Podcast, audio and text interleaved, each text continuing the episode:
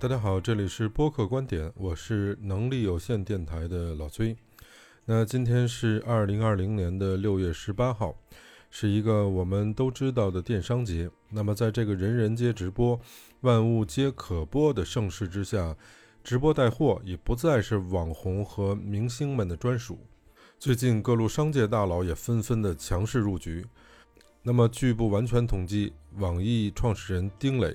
搜狐的 CEO 张朝阳，百度的李彦宏，格力的董明珠，娃哈哈的宗庆后，携程的梁建章等巨头掌门人也都亲自上阵，于各个直播平台现身说法，并且效果呀还不俗，真是你方唱罢我登场，直播电商挺繁忙啊。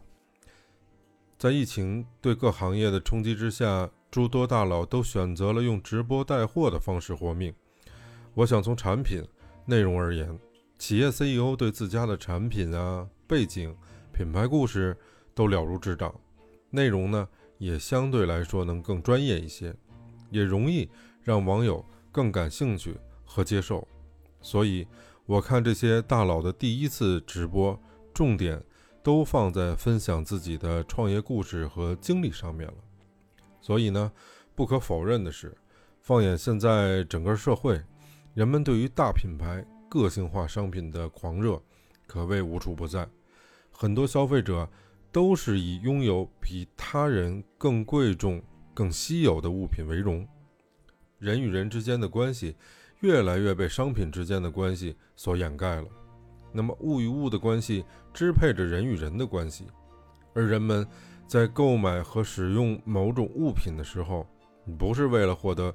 物品的使用价值和实际功能，而是为了某种外在的目的。不过，直播带货能否为这些企业的创始人、CEO 或者高管真正打造出超级个人 IP，成为企业品牌发展的常态呢？那在疫情之后，其实这还是一个未知数。那么，绝大部分大佬心里也都没有底。无论将来如何。转化效果如何？是否让用户、粉丝们厌倦？其实这一切都是为了能够让公司活下去。这是多位试水的大佬共同的一个说法。那么，因为疫情打乱了整个公司的所有计划，原有的道路就显得万般艰难，只能试着趟着这条路，摸着石头过河，在直播这条数字化的道路上走走看吧。因为从本质上来说，直播只是企业实现数字化转型的一个重要工具而已。那么，它也有一定的负面作用。尽管给了主播带货的商品全网最低的价格以及非常高额的合作费用，但很多商品并没有因此而大幅获得利润，只是让品牌方呢短时间内赚取了一些流量。所以呢，网红带货的目的啊，并不在于品牌传播，而是以低价来吸引消费者，并不能够提高消费者的复购率。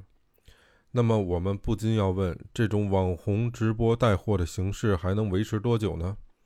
因为好像并不能给企业创造更高的利润和提高消费者的复购率。这是因为这些网红啊，一场直播就要跟几十个品牌合作。那么，对品牌的忠诚度的培养，可以说几乎就没有。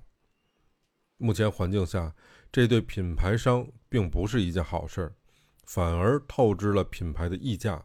所以，直播到底能火多久？直播到底能给企业带来什么呢？我想，我们不妨啊，把时间拉长再看一看。好了，这就是本期的播客观点，我是老崔，我们下期见。